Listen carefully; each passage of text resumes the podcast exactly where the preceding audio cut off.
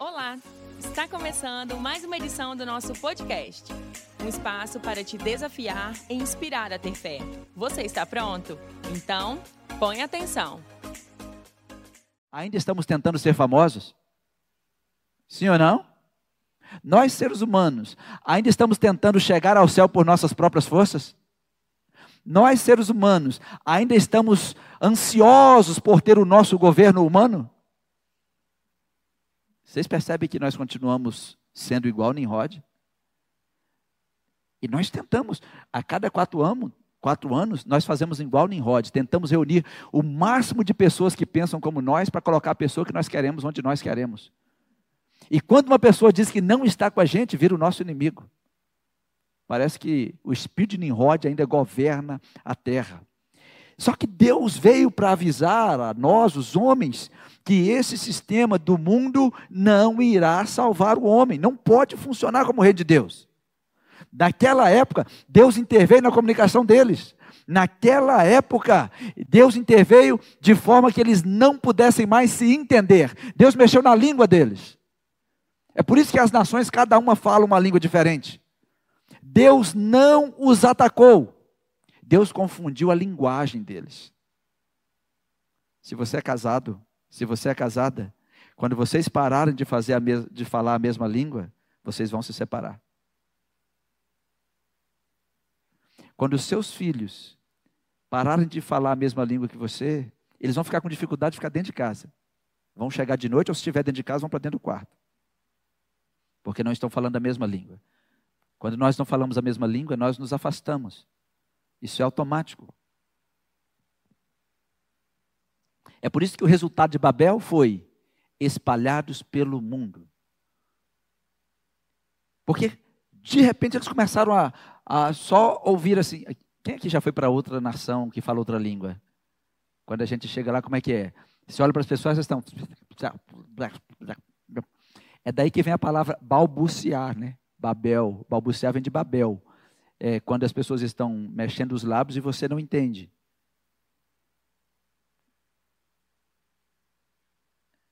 Então eles não entenderam o que aconteceu, saíram pelo mundo. É por isso que temos as línguas que temos. É por isso que nós vivemos do jeito que nós vivemos. Aquela torre nunca foi construída. Ela foi deixada em ruínas. Por quê? Porque era um desejo dos homens. Depois de Nimrod, Tentaram o governo, obrigado. Tentaram levantar um governo humano com o Egito, os caldeus, a Mesopotâmia, a Babilônia, todos caíram, todos caíram. Deus estava mostrando que o governo humano não funciona. Olha como nós somos. Nós ficamos doidos que termina um governo para a gente tentar outro. Sabe quanto tempo faremos isso? A vida toda. E o governo que entra todo dia troca um ministro. É o governo humano. Esse não dá certo, esse não dá certo, esse não dá certo, esse não dá certo, esse não dá certo, esse não dá certo, esse não dá certo.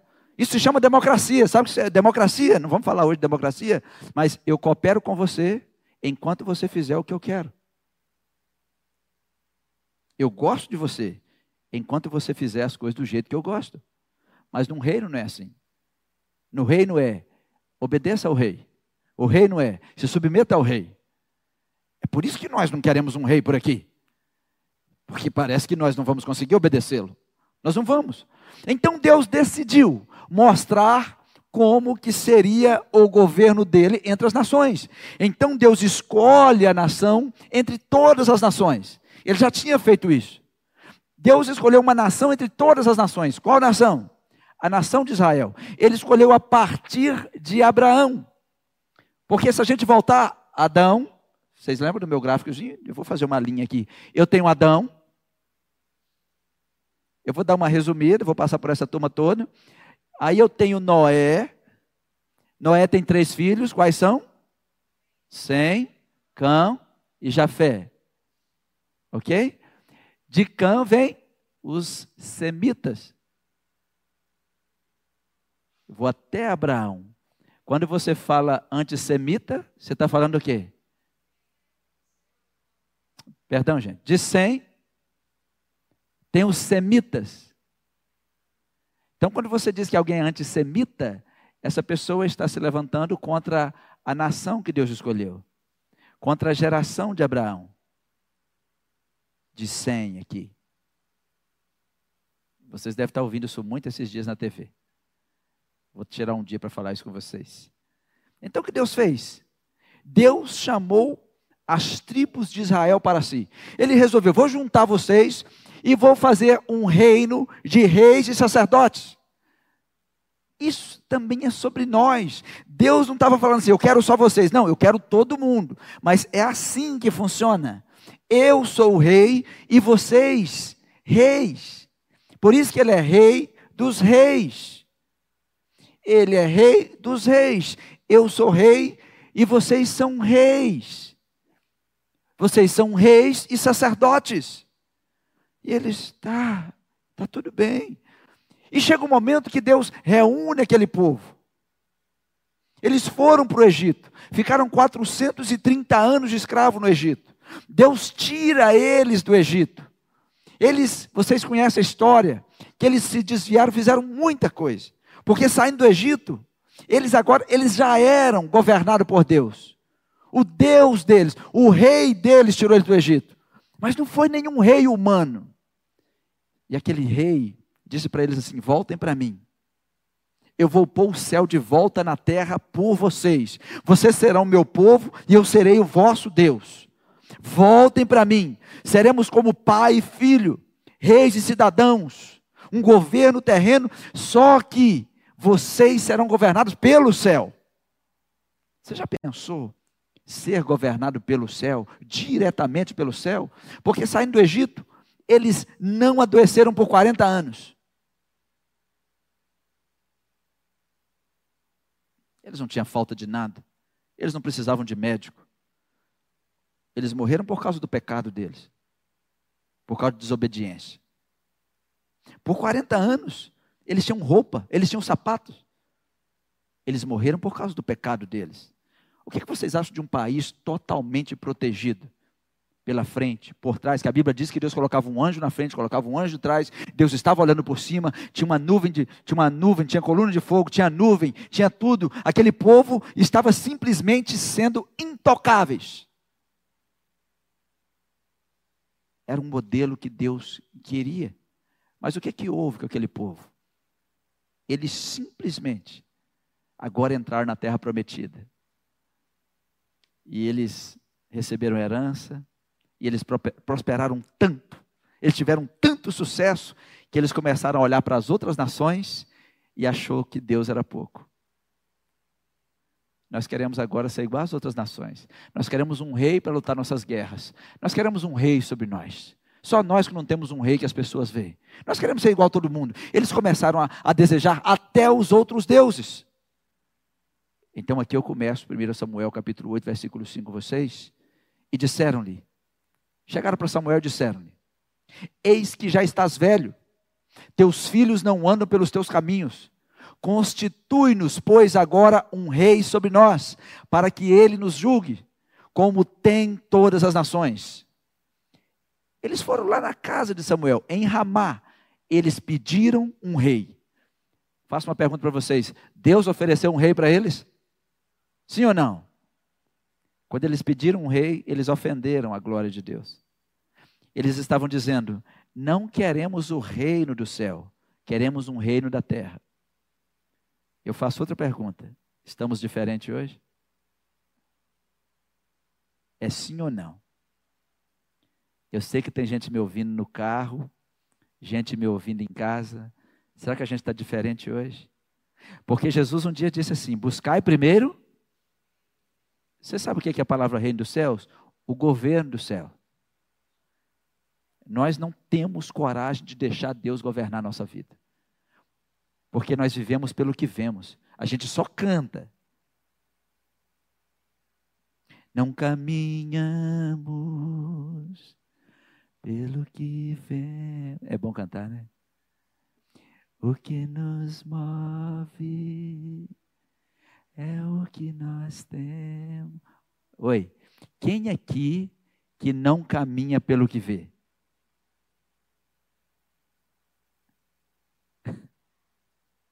Quantos aqui andam por fé? Eu sei que é difícil dizer amém. Porque se você me disser que caminha por fé, você não vai assustar quando olhar para sua conta, quando olhar para sua casa. Não, não caminhe pelo que vejo. Eu só caminho. Eu só vou aonde Deus manda. E aquele povo, estamos cansados de não ver o nosso rei. Estamos cansados de ser governados só pelo céu. Só que hoje nós somos a mesma coisa. Nos dê um rei. Olha, Samuel, você é um bom juiz, mas você está velho demais. Já cansamos de você. Seus filhos estão desviados. Nós queremos um rei igual às outras nações. Sabe o que a igreja está querendo? A igreja precisa despertar, porque a igreja não está percebendo que está começando a agir como o mundo.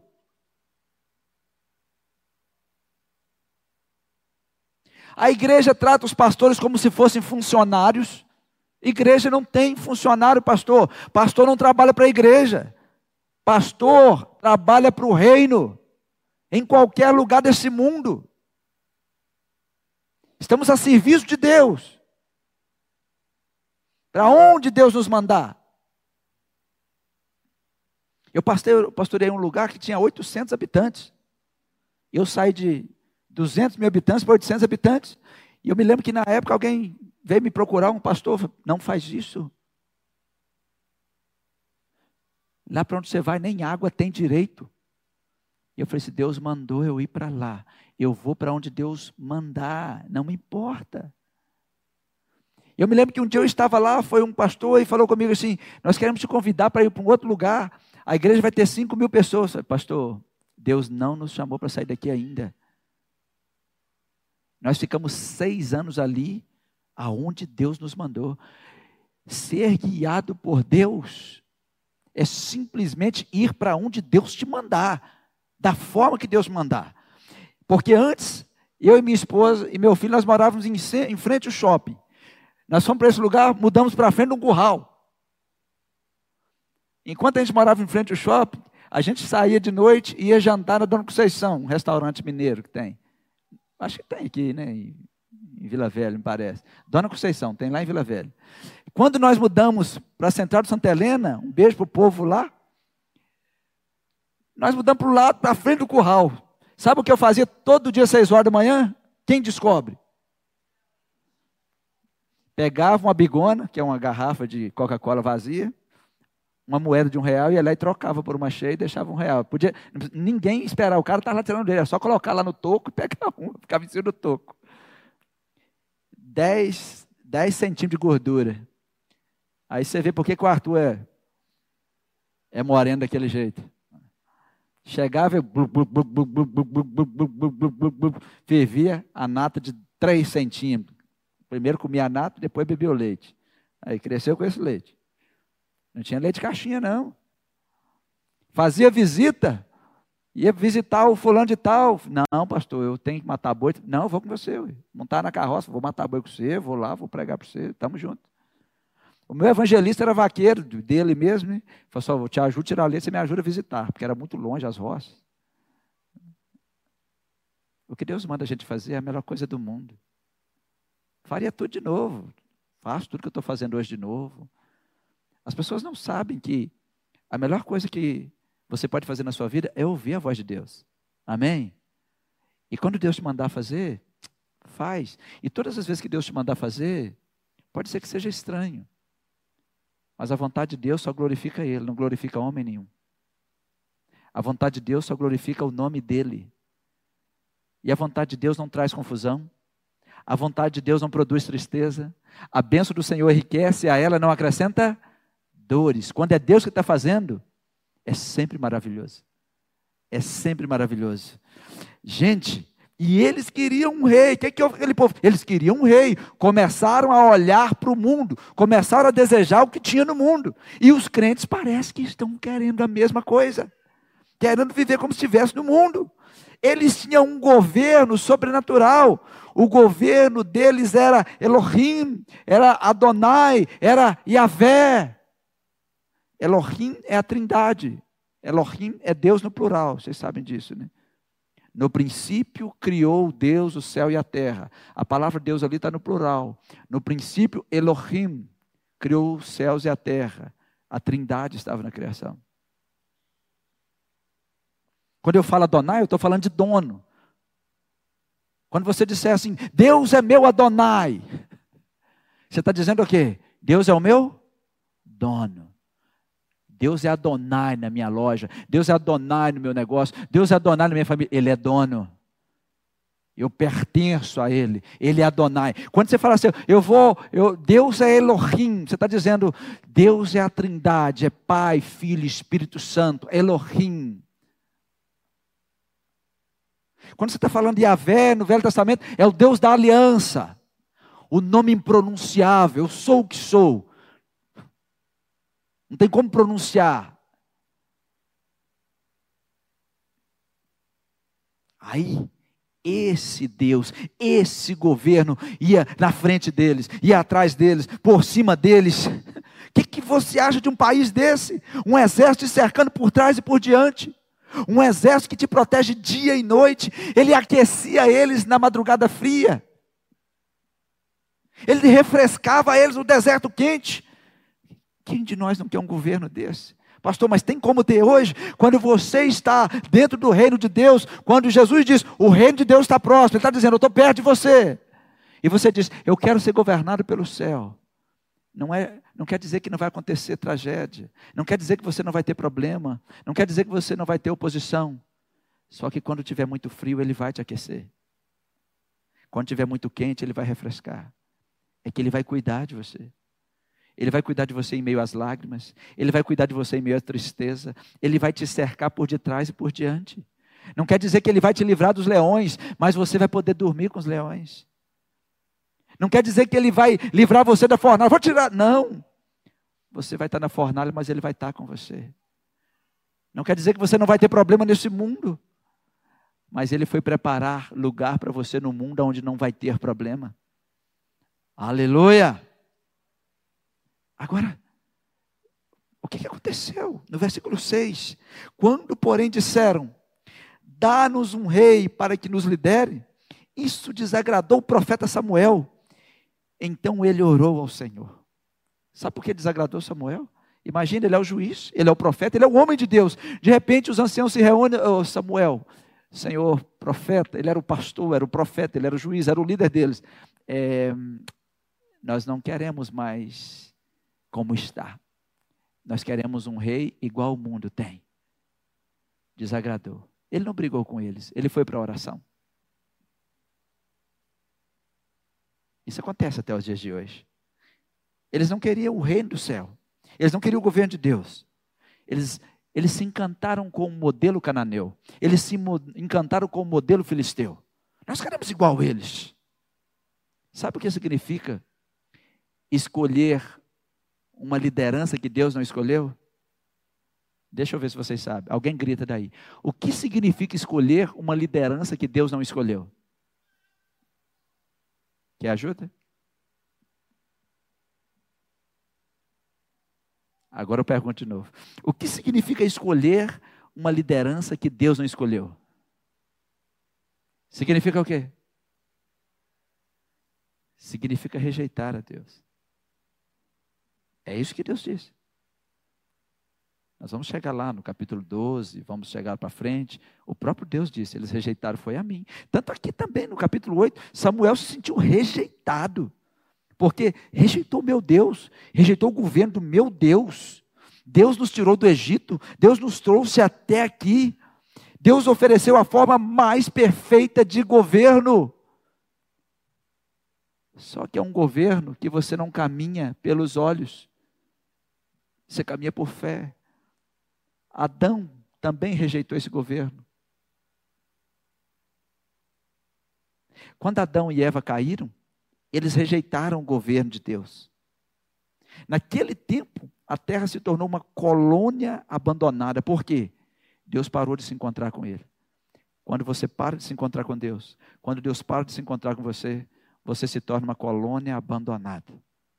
É um negócio difícil. Porque quando Adão caiu, o reino foi tirado. Quando Adão caiu, o governo de Deus foi tirado. Naquele momento, quando Adão foi expulso do Éden, ele não conhecia espinho, ele não conhecia nenhum animal feroz. E a Bíblia diz que depois do pecado, a terra começou a dar, gerar espinho. Depois do pecado, os animais ficaram ferozes. Nós temos bebês. Quantos mais aqui tem bebês, criança bem pequenininha? Seu filho não está nem aí com a sua carteira. Seus filhos, bebês, não estão nem aí se amanhã vai ter ou não ter comida. Eles estão só vivendo. Adão tinha essa vida. E de repente ele começou a se machucar com espinho. Ele desejou, eles desejaram o que, o que Satanás ofereceu. Olhem para mim. Satanás vai fazer muitas ofertas para vocês. Faz ou não faz, gente? E as ofertas são boas, que aos olhos encantam. Mas Satanás só quer tirar você do governo de Deus. Ele só quer tirar você do governo do céu. Ele fez isso com Adão. Ele fez isso várias vezes na história. Olha só, deixa eu só mostrar para vocês o que aconteceu. Quando, quando, quando Adão caiu, ele percebeu que as coisas mudaram tanto, assim como nós, quando a gente está em pecado, a vida parece cheia de espinho. A gente começa a sofrer e a gente acha que aquilo está normal. A primeira evidência de que Adão estava fora do governo de Deus foi a violência doméstica. A primeira coisa que ele fez quando Deus procurou ele foi acusar a esposa dele. E nós continuamos fazendo isso até hoje. Acusamos as pessoas dos problemas que nós entramos. A segunda evidência de que Adão estava fora do governo do céu foi assassinato. Os seus filhos, Caim e Abel, eram irmãos. De repente, Caim mata Abel, porque eles já estavam fora do governo dos céus. Eu poderia listar mais um monte de coisa aqui. Deus, Deus estava deixando claro que eles estavam rejeitando o governo dos céus. No versículo 9 de 1 Samuel, capítulo 8, depois que Samuel foi até Deus, ele orou.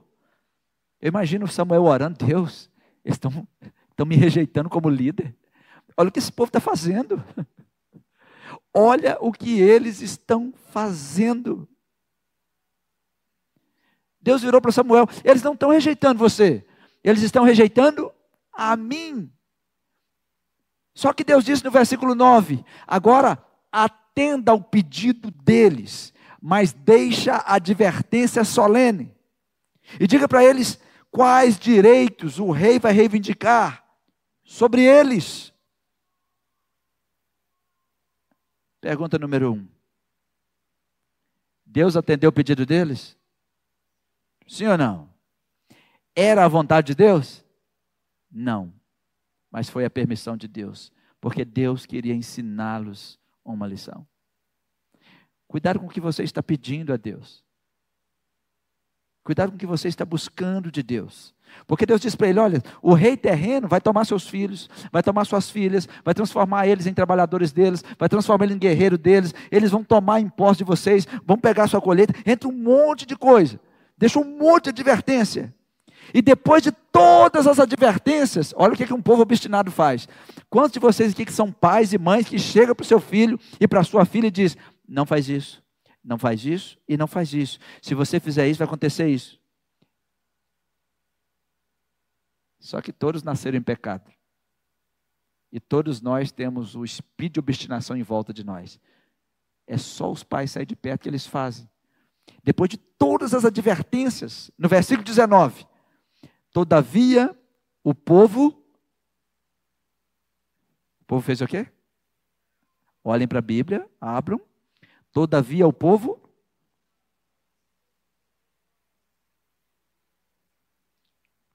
O povo recusou. Recusou-se a ouvir Samuel. Eles recusaram e fizeram igual criança mimada não.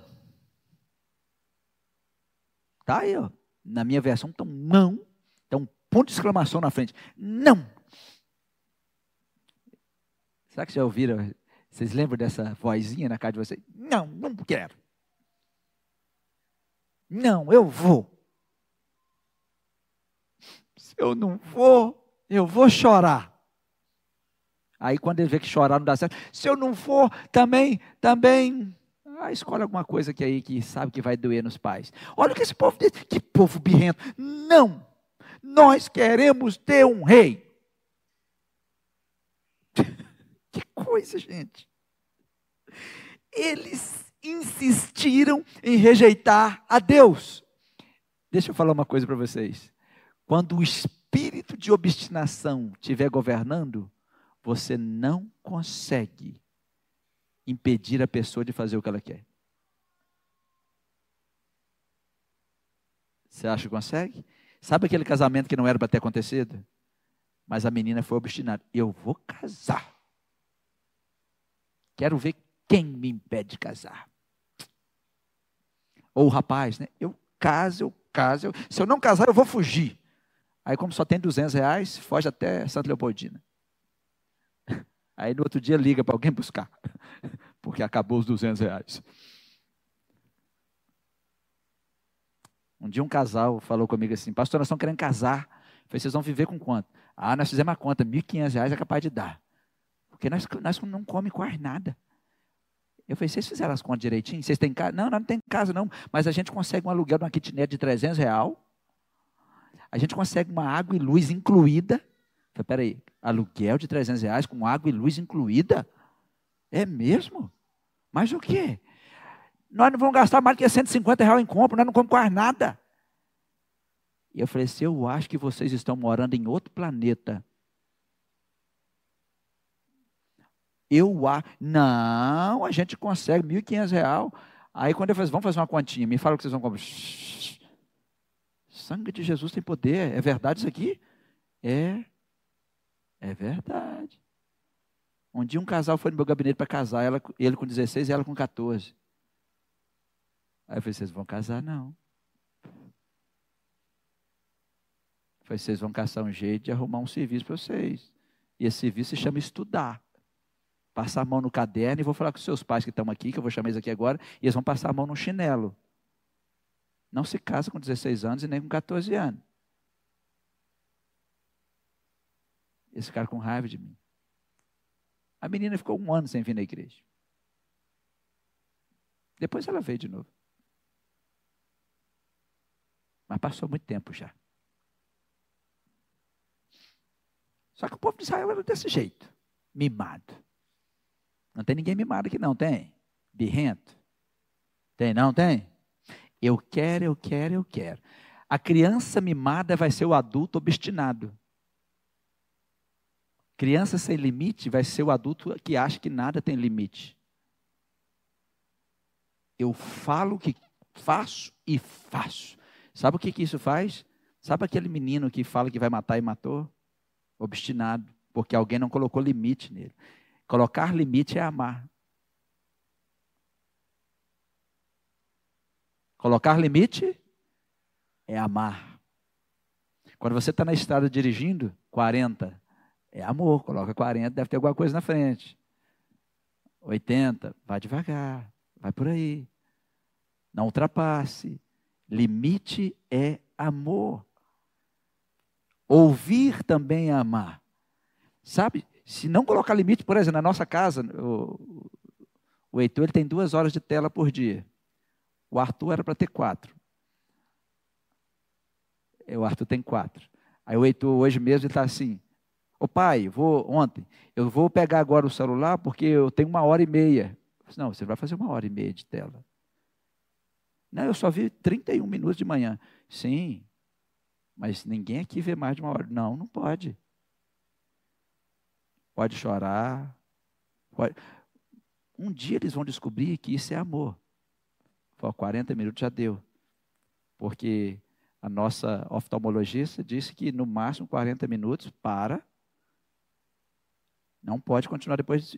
Porque, por exemplo, o Arthur, ele está com o olho adulto. Porque ele passou dos limites em tela. Aí agora vai usar óculos. Vocês têm criança aqui, o limite de tela é porque amadurece o olho, fora do tempo. Eu ainda vou, acho que eu vou te trazer a Emília para vir falar sobre isso aqui, que vai melhorar para nós, né? Nós também temos os problemas que vocês têm em casa. Né? Mas a tela inclui televisão, inclui tudo. Nossos meninos só jogam videogame no feriado. De tanto eles não jogar muito, eles nem lembram que tem videogame lá em casa. Né? Nem lembro, quase nem lembro. O Arthur gosta mesmo de música, né? Mas limite. Todos comigo, limite é amor. Se tiver alguém que você tem que pôr limite está do seu lado, diga assim: você sabia que limite é amar? Eu te amo.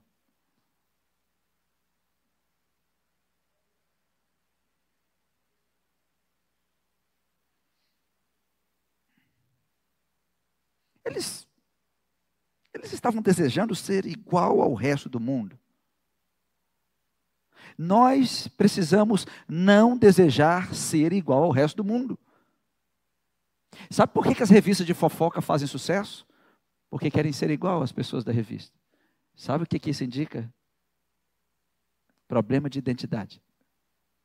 A tulipa sabe que é uma tulipa. A tulipa não vai tentar ser outra coisa, ela é uma tulipa. E como a gente tem um problema com a identidade, a gente quer ser tanta coisa. A gente quer ser tanto, tanta coisa, tanto jeito de pessoa, que a gente acaba confundindo as coisas. O desejo de Israel era ser como as outras nações. Olha no versículo 20. No versículo 19, eles fizeram o beicinho e diz: Não, nós queremos um rei. Que coisa, não? E no versículo 20 eles disseram: Seremos como todas as outras nações. Um rei nos governará e sairá à nossa frente para combater as nossas batalhas. Eles não estavam lembrando que Deus estava fazendo muito mais do que isso por eles, mas eles queriam um governo humano.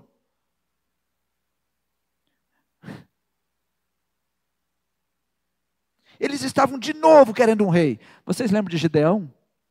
Quando eles estavam é, diante de Gideão, que Gideão, Gideão lá em Juízes 8, 22, né, que eles viram que Gideão venceu, o que, que eles disseram com Gideão? Eles se reuniram e disseram: reine sobre nós, que seus filhos, seus netos, reine sobre nós. Eles já estavam querendo um rei.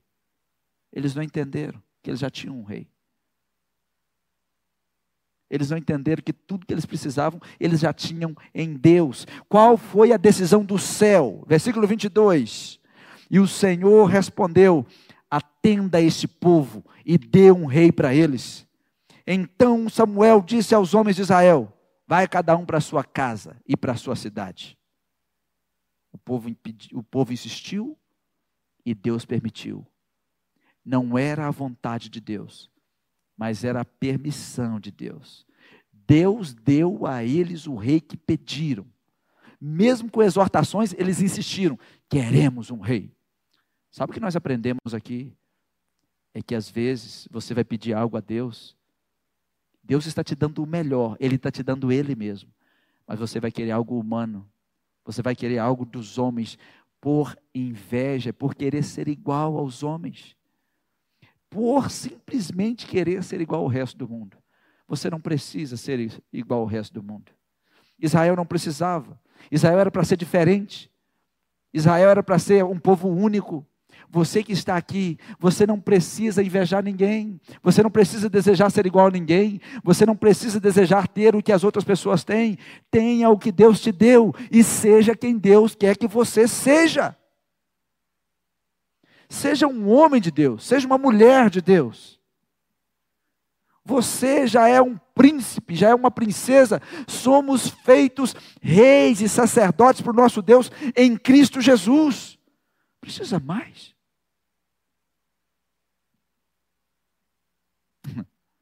Então, Deus, eu vou atender o povo. Agora eu vou entrar em outra história com vocês, que eu continuo semana que vem. Qual é a história? É que quando Deus decide ouvi-los, Deus nos mostra como é que Ele busca alguém, como é que Ele escolhe alguém para servi-lo diante do povo dele. Deus não faria de qualquer maneira. Deus não faria nada de qualquer maneira. Deus chamou Samuel, olha aí no capítulo 9, no versículo 15. Deus chamou Samuel e avisou tudo para Samuel. Samuel, você é profeta. Samuel era homem de Deus. Samuel era homem de Deus, então ele estava ouvindo Deus. Ele sabia a vontade de Deus. Ele só fazia o que Deus mandava. Então Deus chamou Samuel, e olha o que Deus disse para Samuel: Saul ia chegar. Só que no dia anterior à chegada de Saul, versículo 15, o Senhor havia revelado isso a Samuel. Samuel, amanhã, por volta desta hora, enviarei a você um homem da terra de Benjamim. Você vai ungí-lo como líder sobre Israel, o meu povo. Ele libertará o meu povo das mãos dos filisteus. Atentei para o meu povo, pois o seu clamor chegou a mim. Que coisa mais linda é isso. Coisa mais linda é você ouvir a voz de Deus, porque Deus revelou a Samuel qual seria o primeiro rei, aonde ele se encontraria com ele, e Deus disse até o nome dele. O nome dele é Saul. Você vai ver que Deus disse isso para ele. Deus disse informações para Samuel que não disse para Saul. Deus falou coisas de Saul para Samuel que Saul não sabia. Eu fico tão feliz em, em, ler essa parte da palavra, porque Deus falou assim: você vai ungir. Saul nunca passou na cabeça dele ser um ungido de Deus. Nunca passou na cabeça de Saul ser o líder de Israel. Não passou na cabeça de, de, de Saul ser o rei de Israel. Não passou na cabeça dele, mas estava passando na cabeça de Deus. Não sabia que ele seria ungido do Senhor. Mas Deus, o que, que Deus faz? Deus promove encontros de destino.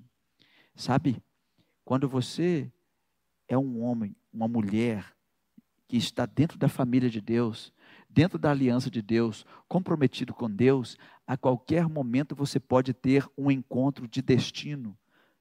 Muitos encontros de destino estão na sua Bíblia. E Deus estava agora falando com Samuel: eu vou promover um encontro de destino para o próximo ou o primeiro monarca de Israel. Eu vou promover um encontro e você vai ungir o primeiro rei de Israel. O que, que Deus fez? Deus fez com que as mulas do pai de Saul se dispersassem e sumissem. Hum. Olha aí, no versículo 1 do capítulo 9. Havia um homem de Benjamim, rico e influente, chamado Quis, filho de Abiel, neto de Zeror, bisneto de Becorate e trineto de Áfia. Ele tinha um filho chamado Saul, jovem de boa aparência, sem igual entre os israelitas. Mais al, os mais altos de Israel batia nos seus ombros. Já pensou o tamanho dele? Que homem grande. Estamos pensando em nós, não? Eu acho que eu ia bater no joelho dele, então. Se vocês tiverem prestado atenção, a Bíblia, a Bíblia diz que esse filho de Quis, ele era um príncipe da terra de Benjamim. O pai dele era rico, era influente e ele era um israelita. Só que tem outro destaque. Saul era o jovem mais lindo de Israel. Se fosse escolher pela beleza, quem aqui seria o rei hoje? Estão rindo? Estão rindo porque estão se achando ou se excluindo? Ricele, minha hora de brilhar. Se você fosse escolher o rei mais ela fala assim, meu bem, eu falo assim, meu bem, eu sou lindo. Ela, você é charmoso. Eu falei, que é isso? Aí um dia ela tentou me explicar. Charme é uma beleza que ninguém explica.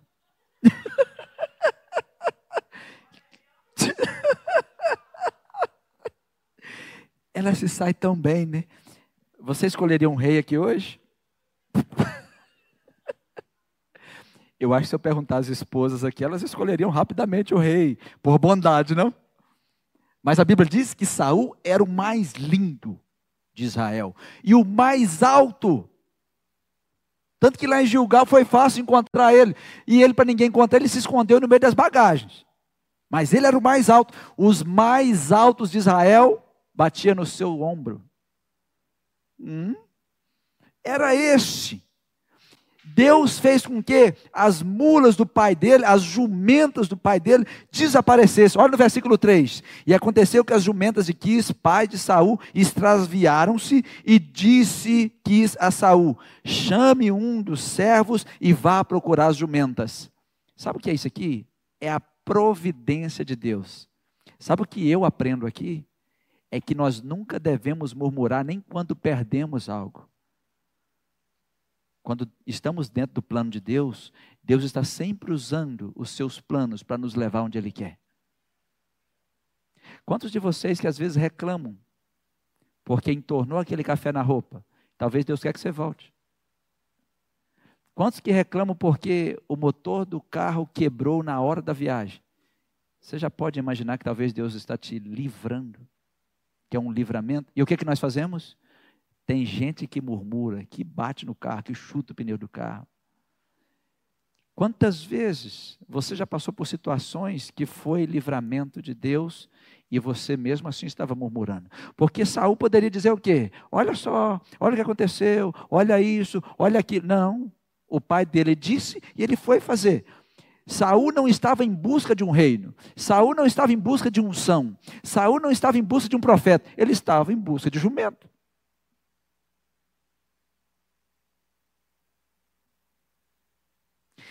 Ele nunca ia buscar um reino, porque nem existia dinastia em Israel.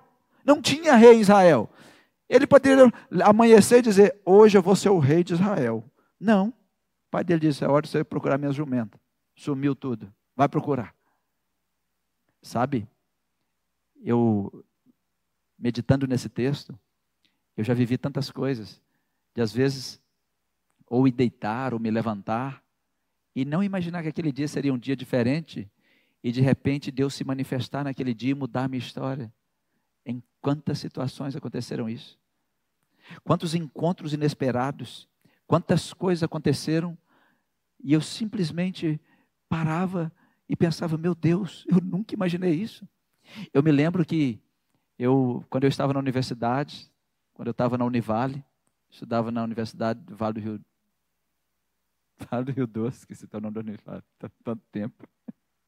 Quando eu fiz meu primeiro curso superior, e eu ia de carona todos os dias, e eu me lembro que um dia chegou um aluno novo na sala, nós éramos garotos e ele tinha quase 50, então, assim, ele está bem avançado de idade a nossa turma, e eu vi que ele chegou no mês de junho, falei, deve estar tá perdido, né?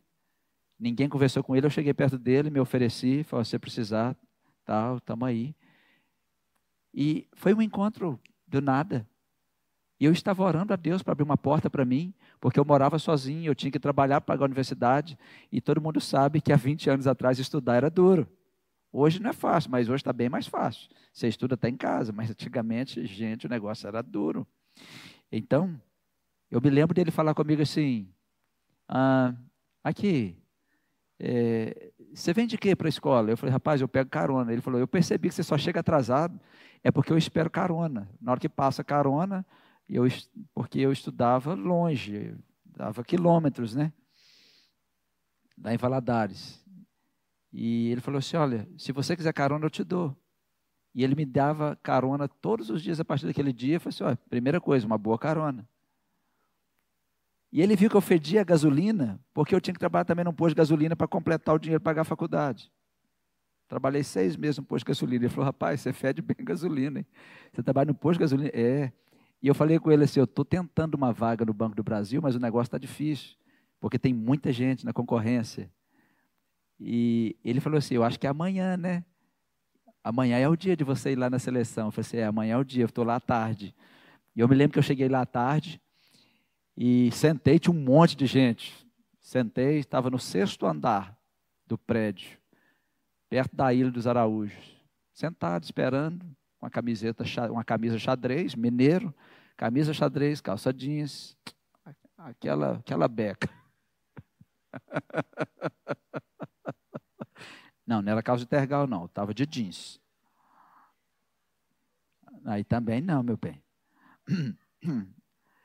E, de repente, gente, e só foi fulano, fulano. E eu falei, gente, ninguém nunca me chama de repente, quem sai de uma sala? Aquele amigo meu que eu estava ajudando ele na escola. Ele saiu, mas ele estava no linho. Eu olhei. Senhor José Mauro, que bom. E ele falou assim, ah, Evandro, você aqui. É, eu falei que era hoje. Ele falou assim, ah, eu sabia que você ia vir hoje. Você falou que ia vir? E eu falei com ele, você trabalha aqui? Ele, sim. E ele foi até o, o gerente que estava na responsabilidade e falou assim: procura a carteira e os documentos dele. Você sabia que a minha era a última?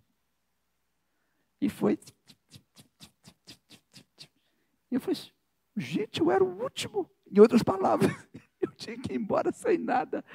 Ele pegou e disse assim: separa esse para mim. Aí quando ele saiu, eu perguntei para o, não vou falar nomes aqui, perguntei para o gerente, Zé Mauro faz o que aqui? Ele falou assim, ele é chefe do primeiro ao décimo segundo. Ele é o chefe da agência, do telete, de tudo aqui. Né? Ele é representante do Banco Central aqui. Sério? Meu amigo. Espero que vocês saibam disso. Né? Aí ele eu fui embora. Vocês acham que eu fui chamado? Sim ou não, gente? E eu não pedi, mas fui chamado.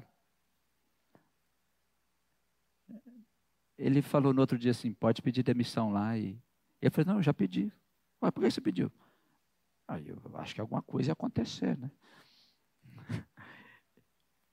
E eu fiquei ali todo o tempo que eu precisei. Trabalhei no banco. Ele me ensinou muitas coisas. Não era um homem crente, mas um homem de uma lisura. E ele se tornou meu mentor por muitos anos. Coisas assim, eu poderia contar muitos testemunhos para vocês aqui. Deus pode conectar você a alguém em um instante e a sua vida mudar para sempre. Mas mudar para sempre. Eu me lembro que um dia eu estava Estava trabalhando no banco ainda, mas gente, eu precisava fazer um. Eu precisava mexer com o comércio exterior. Eu estava encostado em frente à biblioteca, encostou um rapaz de carro para mim e falou assim: Você não conhece ninguém que trabalha com comércio exterior, não? Eu falei: Eu. E ele falou: Você tem experiência? Nenhuma. Mas se você quiser, eu posso tentar hoje comigo. Então tá, você começa amanhã. E eu falei, só não posso ser seu funcionário, eu posso ir, né, como freelancer aí. Fiquei quatro anos prestando serviço para eles. A questão é que Deus tinha tantos planos. Quando eu, quando eu casei com a Ricelli, eu falei, Ricelli, eu tenho um chamado, e meu chamado não é ser dono desses escritórios. Meu chamado não é isso. É, nós tínhamos dois escritórios, já estavam bem grandes. Quando Deus me chamar para o que Ele tem para mim, você sabe que eu largo isso tudo. Você ainda quer casar comigo? E ela disse: Onde fores, irei eu. Foi então tá, então estamos juntos. Mas eu sabia que Deus estava me treinando em cada detalhe. Eu nunca me apaixonei por coisas do mundo, porque eu sempre soube que eu tenho, que eu tinha um, um compromisso com as coisas de Deus, né? O que eu vou compartilhar com vocês semana que vem é, vou continuar. Semana que vem, não, que eu já avisei para vocês que quinta-feira nós não vamos ter o culto à noite, porque nós vamos ter o culto de manhã. Combinado? Eu queria muito que vocês estivessem no culto de manhã, homens e mulheres. Vai ter um café, vai ter o culto e o almoço. Vai ser 25 reais. Pastor, eu não tenho esse dinheiro. Não preciso deixar de vir por, por falta de dinheiro, né? Óbvio, né? Então, mas eu quero o apoio de vocês. Eu, eu quero contar para vocês sobre qual foi o processo que Deus trabalhou na vida de Saul? Qual foi os pontos de encontro, que é os pontos de destino de Deus com Saul? Como que Deus tratou com Saul? Como é que Deus mostra o acontecimento de grandes encontros? Porque às vezes nós achamos que as coisas serão solucionadas a partir de muitas coisas que nós fizermos. Deus trabalha com conexões. Deus Deus fez com que Davi tivesse uma batalha com Golias para conectá-lo ao trono. Deus fez com que as mulas de Quis desaparecessem para conectar Saul ao profeta Samuel. Deus foi fazendo conexões em toda a história da Bíblia. Deus foi conectando, assim como ele conectou Rebeca a Isaac, Sara a Abraão, Deus foi conectando as pessoas e as conexões que mudam o mundo. Você precisa entender isso. Você precisa entender que quando Deus te conecta a alguém, ele vai mudar a sua história. Deus te conecta a pessoas que mudam a sua trajetória. Para terminar, quero contar para vocês é, uma experiência que foi feita no mundo da música um dos maiores violinistas do mundo. Ele tem um violino de 3 milhões e meio. Pensa, um violino que custa mais que a nossa casa. Acho nossas casas juntas. 3 milhões e meio de dólares num violino. Ele ganha muito bem, ele é famoso, as pessoas pagam muito caro para assisti-lo. Seja em apresentação individual ou seja em orquestra. Ele fez um experimento social. Ele colocou uma roupa comum, ele colocou um boné, pegou o violino dele de 3 milhões e meio e ele foi para o metrô de Nova York. Ele trocou por 40 minutos. Centenas de pessoas passaram por ele. Quem parou? Quem parou? Ninguém. Porque eles não perceberam quem estava ali. Depois ele disse: Como eu estava ali, não me apresentei, Ninguém sabia quem eu era. Eles nem sabiam que aquele violino custava 3,5 milhões de dólares. Era como se não estivesse ninguém ali. Por isso que Deus tra trabalha com encontros de destino, com conexões sobrenaturais. Porque às vezes você está com o equipamento certo, você está até com uma pessoa certa, está fazendo tudo certinho, mas ainda não se conectou para ir ao lugar certo para fazer as, coisas, fazer as coisas ao modo correto. Mesmo não sendo a vontade de Deus, Deus permitiu. Se Ele permitiu, Ele tem a parte de responsabilidade nele. E esse processo de seleção de Saul vai falar como é que Deus trata os líderes, como é que Deus seleciona o líder, como é que Deus testa os líderes. Nosso próximo encontro, eu espero que vocês estejam aqui para a gente falar disso. Obrigada por escutar o nosso podcast. A palavra de Deus tem poder para transformar nossas vidas. Então siga as nossas redes sociais e receba mais mensagens que o ajudarão a crescer espiritualmente.